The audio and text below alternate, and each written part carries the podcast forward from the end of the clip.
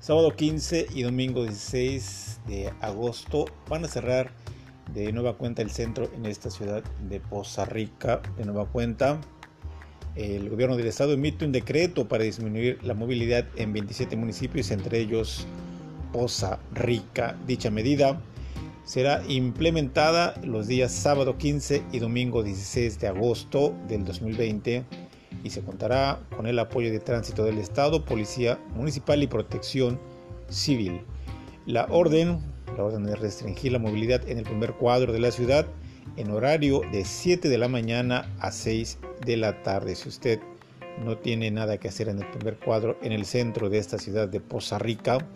pues no salga de casa el objetivo es mantener a las personas lejos de aglomeraciones, de preferencia en casa, para evitar más contagios de COVID-19 en municipios de la zona conurbada, como lo son los municipios de Coatzintla, Tihuatlán, Papantla, Cazones y Tuxpan,